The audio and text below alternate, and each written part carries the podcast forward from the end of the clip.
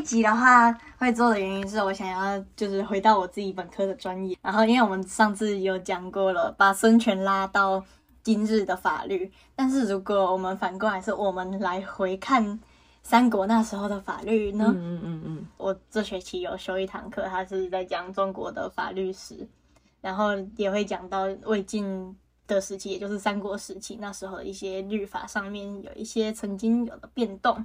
嗯哼，其中一个会讲到就是所谓的肉刑，好酷哦！我们今天要 X 档案一下。没错没错 很像的。好，肉刑是什么意思啊？肉刑的话是古代的一种刑法，一般我们讲到古代他们的身体刑的话，都会讲到像是最有名就是什么周日打黄盖那种啊，吃、嗯就是那种打屁股啊，或者是打小腿啊。用很硬的木板去给你打下去，这样子。嗯嗯，哼，然后再重一点的话，以前有一个叫做肉刑，嗯，肉刑的话，它就不只是皮肉伤，它是直接去像是在你的脸上刻字，哦，让你人家远远看就知道那个人是个罪犯。永久的伤害。嗯嗯，然后或者你偷了什么东西，就把你的脚给砍断。嗯哼，让你不能再偷的意思吗？嗯，嗯哼，然后如果你跑去非礼女性的话，假如你去强奸别人的话，嗯那你就被会受宫刑。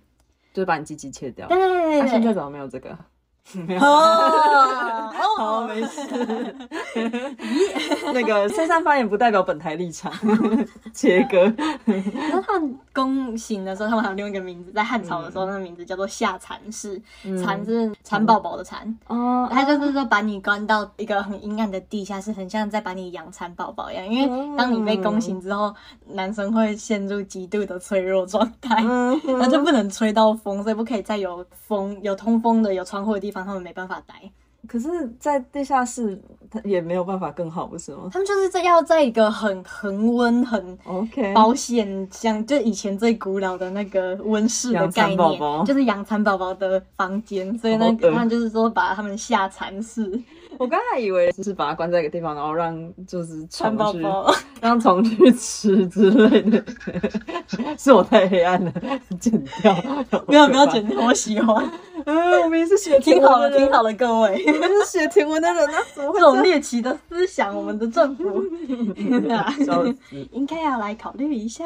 没有啦，好，所以在肉刑里面就是包含了刻字、墨刑、弓刑、异形。异形不是，虽然异形也没有鼻子，就是，嗯，但是异形本身就是把鼻子给割掉的意思。它是一个月再个刀吗？那个不是不是，它是一个鼻再一个刀，不好意思，一个鼻再一个刀，嗯就是鼻子割掉，把你的鼻子，嗯就是大家一起当伏地魔。还是伏地魔其实是因为被异形了，所以他才没有鼻子。这个前因后果到底是怎样的？还有，因为他太坏了，或者是把你的脚给砍掉嘛。诶、最有名的例子就是孙膑，在春秋战国那时候的有名的军事家。孙膑，有人会以为《孙子兵法》是他写，但《孙子兵法》是孙武写的，不是孙膑写。但很多人，但他们一样都是一脉相承的孙家厉害军事家。除了到孙权以外，他们前面都很厉害。每日成就解锁，一定要整一下孙权，我也不知道为什么我就嘴来孙权，我没有故意。是爱他的方式。生病为什么会被就是他被他的同事，对他们那时候应该算同事，但他被他陷陷害。他们同以前是同一个老师，嗯，然后叫做庞涓，庞涓就跟孙膑两个人有一段斗法大赛，对，那个是比较久远以前的历史，我们今天重点比较不会放，但大家就知道以前。确实就是会有一些伟人，他们的确有受到肉刑，有人被砍脚啊，像是写《史记》司马迁，他就是被宫刑的人。哦，嗯嗯嗯。好痛，所以这样子的话，其实它还蛮像是一种同态报复。你犯了，你去，因为你怎样了，所以你就会那个相同功能的东西就会被剥夺掉，有一点这种感觉。这让我想到那个刘备跟简雍的故事、哎，哦，为什么你们会这样想啊？哼哼，今天是换我讲小故事的时间了。哦，好棒！当我小孩吗？没有来。好，那简雍是谁？他就是一个善于辩论的人。嗯，然后他呢，是我很喜欢的个性，他就有水瓶座的概念。水瓶座的人不要那个不要生气，先听我讲。好，然后就是他是一个很擅长议论，然后很从容的一个人。他呢也是一个不拘小节的人。在跟刘备同坐的时候呢，他也可以盘腿，甚至在那个亮子主持宴会的时候，好，诸葛亮，诸葛亮主持宴会的时候，他也直接躺卧，躺卧在枕头上，然后这样。趴着就是很 chill 这样的一个埃及艳后那种，就是某种 侧躺侧躺这样子，然后别人给他扇风，他都做好好，就你最特别简用搞什么东西，好没有？然跟后脚会伸到那个桌子上这样子听大家讲话，笑死哎、就舒服啊。我觉得 刘备阵营真的超多怪人，对，哇，所以他们到底故事是怎样？一直岔题。好，那那个时间线呢，就是当时遇上了旱灾，那蜀汉那边就下令禁酒，你连酿酒都是有罪的。嗯嗯那官吏呢，他们就会去大家的家里面去搜，说你有没有酿酒器具，嗯然后如果有的话，你也要被罚这样。然后简雍呢，有一次他就跟刘备一起外出，就看到一对情侣从他们前面走过，他是不是单身狗看人家 有可能。好，这时候他说了什么呢？他就说他们要做爱了，没有，他们他们要做淫乱。了，跟那个太明，对不起，吓到大家。希望大家都是用耳机在听我们的 podcast。等会受死哎、好，对不起，你在听什么怪节目？哦，就是他说他们要做淫乱之事了，怎么不把他们抓起来？对，然后刘备就问说啊，你怎么知道？然后简雍就说他们都有可以行淫乱的器具啊，和那些有酿酒器具的人不是一模一样吗？然后刘备听完就大笑，就不再追究那些有酿酒器具的老百姓了。啊，对也就是说，简雍就是反对这种，因为你有什么什么器具，所以就给你怎样的处罚。他不喜欢同态报复。确实呢，确实呢。不过肉刑这件事情，它其实照理来讲，它在三国的时候已经消失了。嗯哼，因为在汉朝的时候，曾经发生一件事情，就是提营救父。你有听过这个故事吗？没有说一下吧。提营救父，他就是有一个人，提营是一个小女生，她的爸爸是一个史官，哦，然后她爸爸曾经犯了一条忘记什么罪之类的，但是就是要被肉刑了。嗯哼，他就这爸爸，我老实说，我觉得他以现在的眼光，就觉得他很烂。他就说了一句话，他就说：“生子不生男，有缓急非有意也。”就是为什么我要生你们这些女生废物？他有女五个女儿，他就说：“为什么我要生你们这些女生？你们这些女生到了关键时候的时候都没有屁用啊！好，他可以去死了，不止肉刑，这个可以直接断头台，谢谢。直接电死。现在 好，那他怎么说呢？女儿她就很难过，嗯哼，但她就是她也，但她是个孝顺的女儿。这故事都会被收录在什么二十四孝里面。女儿就是我决定要救爸爸，把眼翻过去，真请的切断有毒关系。真的。然后呢？而且如果你要讲说为什么这个生女儿的问题应该是你自己的问题吧，就是精子是你贡献的、欸，那个对啊 X Y 染色体决定小孩性别的是父亲的精子。而且如果不是女生，你怎么出生呢？搞屁哦！好，继续。好对不起对不起岔对不起对不起对不起这是岔题。好，但是这女儿她就很孝顺，她就去跑去跟皇帝说，请让我代替我的爸爸受刑吧。哦，她就说：“你现在判了我的爸爸肉刑这件事情的话，他以后就没有改过的机会了。嗯哼，然后这样子真的是我们所乐见的吗？嗯，你要身为一个皇上，你难道不能有一点怜悯之心，让我可能我变成了我可以进宫当一个奴婢，我可以来赎我父亲的罪，这样子可不可以？嗯总之，他就是讲了一段很有说服力的话，对，然后皇帝就决定说：‘OK，好。’免费劳工。就是如果本来是要砍一个人的膝盖啊，现在可以直接换一个免费老公，谁不要呢？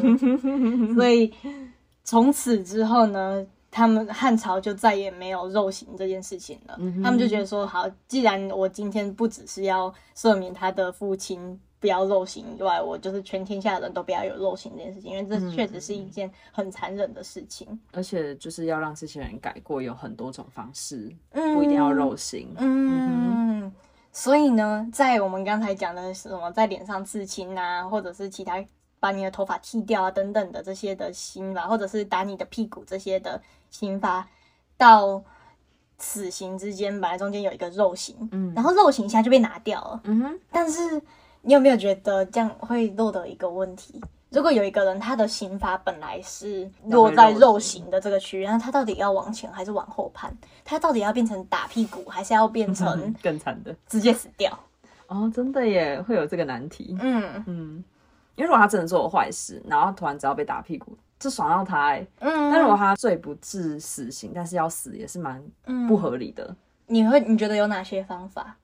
如果想要弥补这个中间的东西不见了，就你就之前的刑罚，然后比如说打屁股，好像就多打几下。嗯，对啊，就是比如说一般人是打十下，你可能就给他打个一百下之类的，就是一样很重，但是但是他可以承受的范围这样子。我会这样觉得啦。嗯嗯，你的想法跟那时候的人还蛮相似的。那时候的 就乡民没有没有，这个官员也是这样想，他觉得说好，那我们。打三十下，我们就变成打一百下。嗯哼嗯哼。可是这个结果很好笑，就是打一百下的话，还是会打死人。所以又变成你怎么不小心呢？可是这样就变死刑了啊！死刑还是直接哈卡就没了嘞。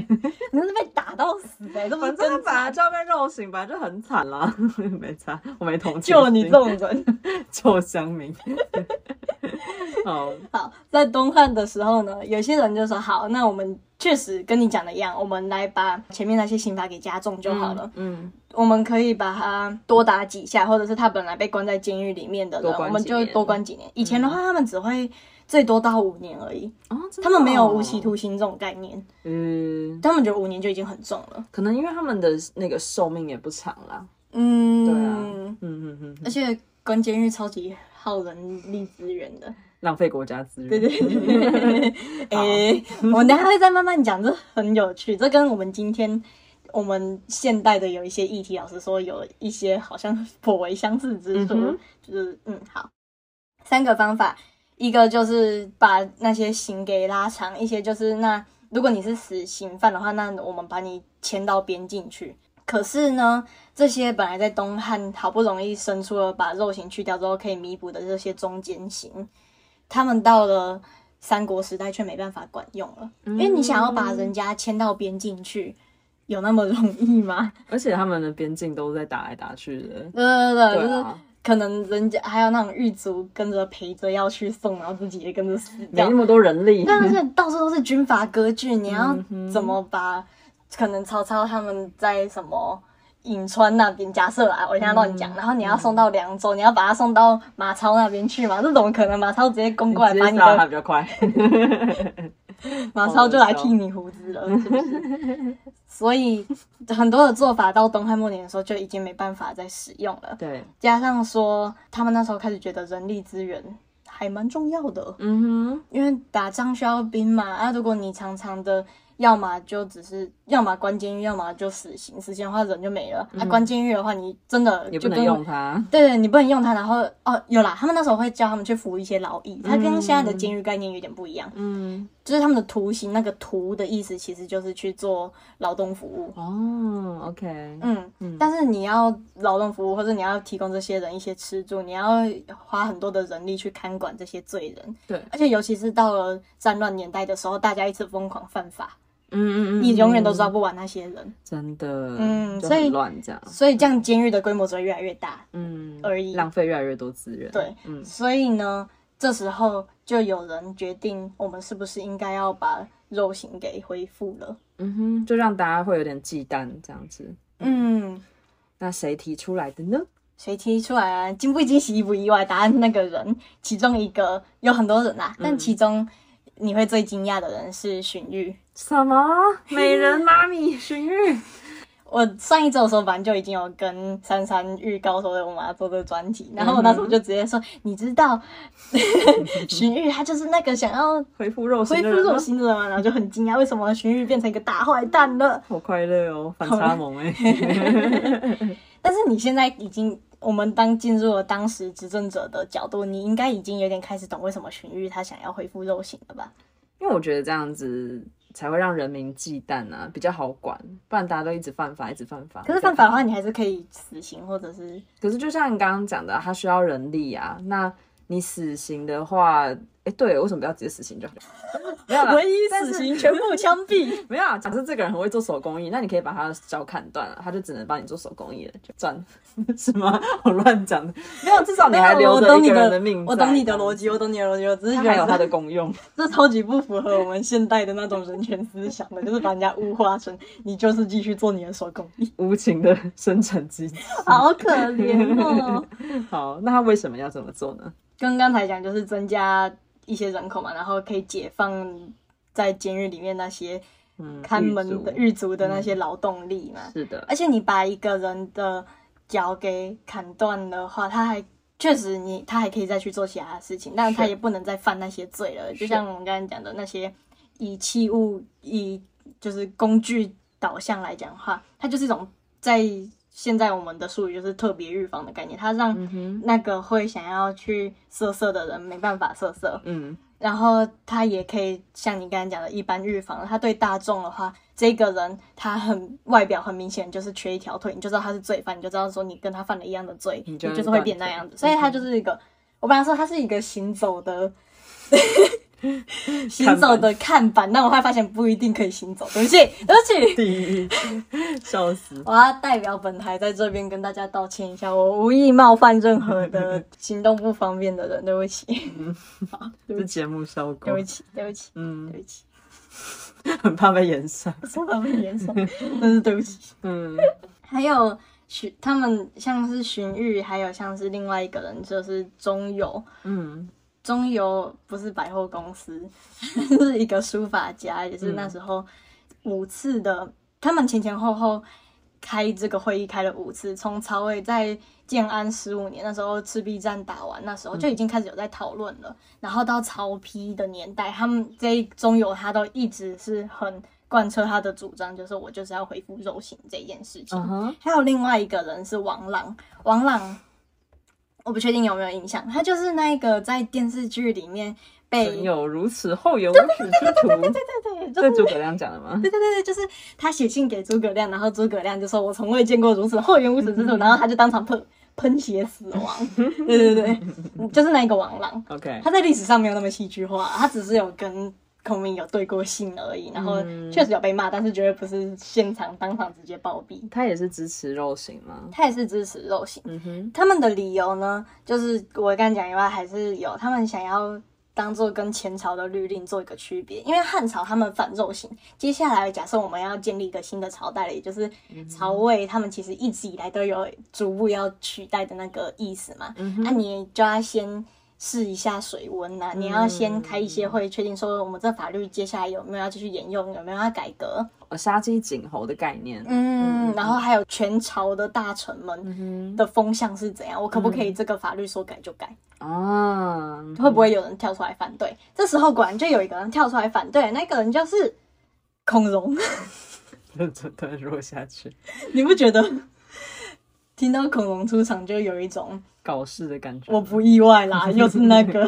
意见最多的人就是你。对对对对对，恐龙，我觉得以他以我们现在角度的话，我们其实比较像是处于恐龙派的吧，我们不觉得说这样子去割人家的肉是好的事情。嗯，他的看法就是认为说，呃，你这样就是把人家给标签化了嘛，他就没有改过自新的机会了啊。嗯，他永远就可能就这样自暴自弃下去，因为他现在脸上已经被刻了字了，因为他已经没有他不能再腿了。更烂了，对，他就 不如多拖几个人下水，就是会有这个对对对，他可能就只因素。嗯放烂自己，然后反而这样对于这社会是不好的呀。嗯，而且如果他真的变成一个很棒的人的话，这样的刑罚是不是可以从他身上拿回来的欸？你说你打他几仗之后，他皮肉好了，他就好了。嗯但是肉刑跟死刑，它都是无法恢复的不可逆的伤害。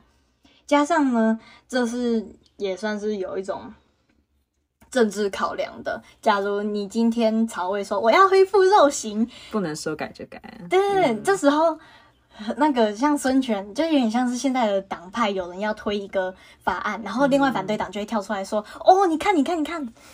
所以这时候，假如互相制衡比较健康啊。就是假如那时候曹魏说我要恢复肉刑，那刘备跟孙权，你看就说，你看他们大逆不道，以前的人多么的仁爱，好不容易把这个不人道的东西给废掉了，他们现在竟然想要恢复，这样会败坏他们的政治名声。对，所以在当初曹魏他们想要推把肉刑给恢复，把这个中间刑给恢复回来之后，嗯，他们因为这个政治压力，所以他们才会前前后后开了那么多会。对，因为并不是你想恢复就能恢复的，他们还有很多的怕一颁布这个之后，那全部的人都往另外两个国家去了，选票就跑了。真的，嗯，所以这件事情恢复肉刑这件事情，就是被一言再言，一言再言，直到曹丕那时候，他们都可能还会因为说哦，因为我们现在还有战乱，我们不适合谈这个东西。嗯哼，嗯嗯嗯，原来如此。我觉得这边就差不多可以做一个结尾了。嗯，这我觉得这篇论文给我很多很有趣的观点，因为当我们听到说废掉肉刑的时候，我们会有一种哦，好像还不错啊的感觉嘛。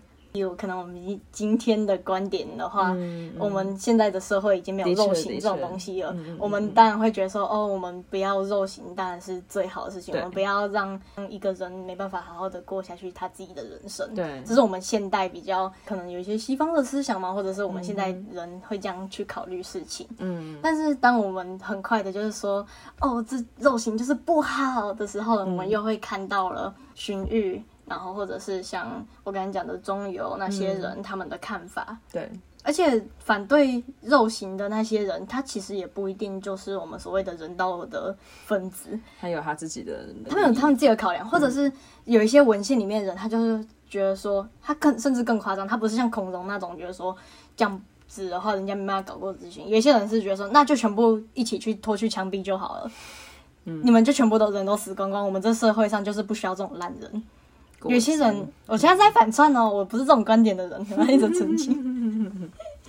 所以也有这种其实是极度的重刑罚的人在反对肉刑派。嗯，所以反对肉刑不是反对残酷暴行，而是反对肉刑身身为一个刑罚，这概念其实是不太一样的。对，嗯，所以我觉得看完今天这个很有趣的三国时期的肉刑之争，嗯哼，确实我们到了今天，我们比较常在讨论的就是 face 的议题，嗯，然后碍于篇幅，我觉得我今天就不但不会再讲这些，但是我觉得就可以用很多的角度去看以前他们怎么样去考虑说一个刑法到底可不可以适用在一个人身上，然后我们今天我们又要用哪些的观点去想这件事情，或者是说我们有谁到底有什么样的权利去决定说我们的犯人该被怎样的处置，这样子的责任。现在还是在官员手上吗？还是我们现在是有其他的人也可以加入这样子的讨论之中？嗯，等等的。然后我自己读完，还有另外一个感想是，我很比较私心一点啊，就是我很好奇诸葛亮会怎么看这件事情，因为诸葛亮他是法律控，嗯，他是用比较算是法家跟儒家的一个混合体。他进入了蜀汉，他们到四川这个地方之后，他们建立了很严明的法律秩序嘛。哦，他那时候有传说，就是说什么法正就去跟他说：“你干嘛要这样对人家那么不好？”然后就被诸葛亮用了很多很长的一个篇幅说：“哦，你不懂，我们就是要靠法律来建立秩序，才可以让大家上轨道，我们才可以给人民最好的生活。”所以孔明他是一个重度的用法派，但很可惜的是，他们做出来的那个蜀科，他们的那一套法律并没有流传下来，然后我们也不知道说，如果是站在了其他国两个国家的角度，如果是站在诸葛亮的角度，他们会不会喜欢肉刑被恢复？或者是他们就像荀彧，他们变成了中央官员之后，他们会不会有一些观念上的不同？是我觉得有很多的想象空间。大家可以自己想一想。嗯，也欢迎就是跟我们分享。那我突然想到我突然想到那个荀彧妈咪，不是浙江妈咪，就她只是恢复肉型嘛？嗯我觉得其实就很辣哎、就是因为很拉，反正 你把我全部前面政治正确的部分拉回去，很拉哎、好，我喜欢。我们这是 B 油台，我们这笔友台，OK。哦，笑，我们要两边都有顾到。对，反正就是他，因为他是以曹操为主要的导向，他的人生目的跟意义。嗯，对啊，所以哦，我自己的想象啊，对啊，所以我觉得他虽然他有仁慈的一面，但是他不得不想要去恢复肉刑，然后来巩固曹操的地位嘛，就让他更好管人民之类的。嗯嗯对啊，所以我觉得我是很想象他心里的纠结。但是我们平常看到荀彧的时候，会觉得他就是有圣母妈咪一个光环嗯 在他的头顶上面，然后还会飘着香味。嗯，然后确实，我们这时候就看到他比较在行政方面，或者是在权力这上面，他如何要帮曹操建立一个新的国度的时候，对他们多了很多我们以前不会特别去想象到的考量。因为嗯今天我们谈的就比较偏法律层面，就比较不是平常谈的那些打打杀杀啊之类的。我想看国家在那里出主意，我觉得应该很可爱。假设他们在尝试用这个肉刑，然后啊，他心里不好过的时候，然后国家就会过去给他哎安慰一呀，没。事啦。我就觉得哦，好萌哦。我觉得国家他是会，这些都只是假设而已因为国家显然完全没有参与这些东西。国家它比较偏军事方面，这种内政的不是他的范围。嗯哼，然后，而且国家在那些会议的时候，很可能已经不在了。嗯，但我觉得以国家他的个性，他也会比较黑暗的话，他也会觉得说该恢复。对对啊，Why not？这样某种程度也是对人民好。如果以他的那种思考脉络的话，这样其实也是对人民好的。这些笨手不用留了。而且中游那时候很好笑，他就觉得说，你把肉刑给留下来之后，我们等于是因为可能假设死刑一个会多判了三千人，如果没有肉刑的话，一年会有多三千人被判死刑。嗯，那我们如果恢复肉刑的话，那等于是我们凭空生了三千人出来，哎，天才。数学数学逻辑天才。所以以国家的旺盛来讲的话，肉刑是他们那时候一个考量，但这当然就跟我们今天以个人为出发点的。人权思想就是 还蛮大差别，但我觉得这些想法都很值得大家去慢慢的去认识。嗯，谢谢阿露为我们带来这么棒的主不题，对，我很开心可以分享这些。好，就这样，拜拜，拜拜。